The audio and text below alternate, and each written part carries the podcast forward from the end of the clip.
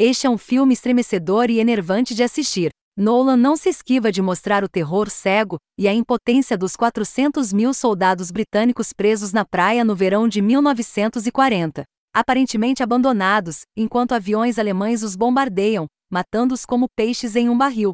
A edição de som, uma sinfonia cacofônica de explosões e tiros, e a trilha sonora eletrônica desorientadora e pulsante de Hans Zimmer induzem uma sensação de extrema ansiedade. No entanto, o filme também tem momentos de graça e lirismo surpreendentes. Especialmente quando vemos Spitfires movidos por seus motores Rolls-Royce Merlin, voando pelo ar, ou quando a flotilha de pequenos barcos finalmente atinge os soldados atingidos. Os cineastas fizeram de tudo para retratar a evacuação de Dunkerque da maneira mais realista possível. Ao mesmo tempo, o filme tem uma dimensão mítica. Em meio ao sofrimento e à miséria, ele mostra o heroísmo silencioso de pilotos, marinheiros, soldados e civis. Há uma restrição e um eufemismo muito britânicos em muitos dos personagens. Mesmo diante do terror e do luto, eles tentam manter suas emoções sob controle.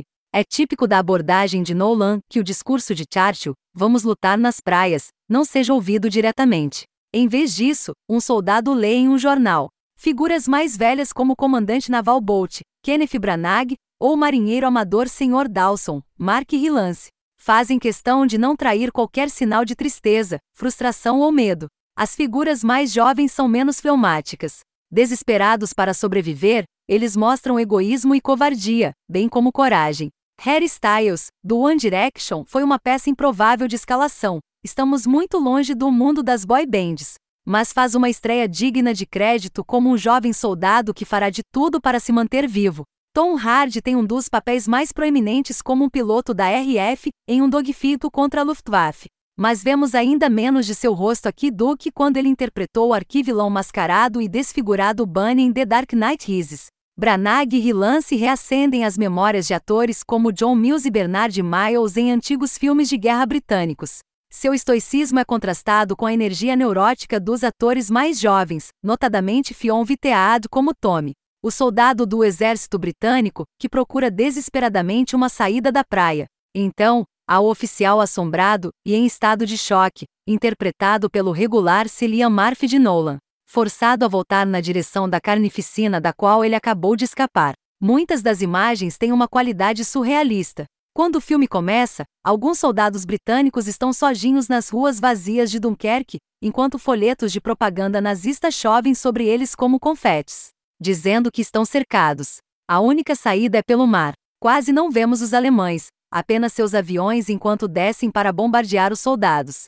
Há um momento maravilhosamente assustador em que um soldado sai da cidade, que parece quase vazia, para a praia e de repente vê centenas de milhares de soldados da Força Expedicionária Britânica, Nolan faz cortes para disparos de capacetes de lata abandonados na areia, ou de rifles encostados em uma parede sem nenhum sinal de seus proprietários ou de centenas de coletes salva-vidas sendo carregados em barcos de volta para casa nos portos britânicos. Há homens mortos na praia. Alguns de seus colegas tentam enterrá-los na areia. A tensão vem da espera dos soldados por uma libertação que pode nunca vir. Episódios individuais são reproduzidos como mini-dramas independentes. Por exemplo, Nolan enfrenta a situação de um piloto da RF que cai no mar, cujo Spitfire está afundando, mas não consegue sair de sua cabine, ou dos soldados que se escondem em uma traineira que encalhou, orando que a maré vai virar e levá-los para o mar. Estamos tão acostumados com filmes de super-heróis de grande orçamento, nos quais os protagonistas resgatam a si mesmos e a outros com seus próprios poderes especiais.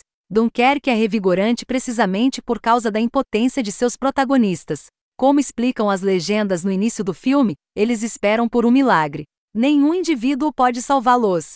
A única chance real está no que mais tarde veio a ser conhecido como o espírito de Dunkerque, ou seja, uma determinação sangrenta de ficarmos juntos e não desistir. Comparado com alguns dos recursos anteriores de Nolan, como Inception ou Interestelar, Dunkerque é relativamente estreito. Não há sonhos dentro de sonhos ou viagens no tempo pelo espaço aqui. Em termos de enredo, é muito previsível. O que o filme demonstra, porém, é a direção e perfeccionismo do diretor Stanley Kubrick. É feito de uma maneira hiperrealista e com tal intensidade que deixa a maioria dos outros filmes recentes da Segunda Guerra Mundial parecendo muito insípidos em comparação.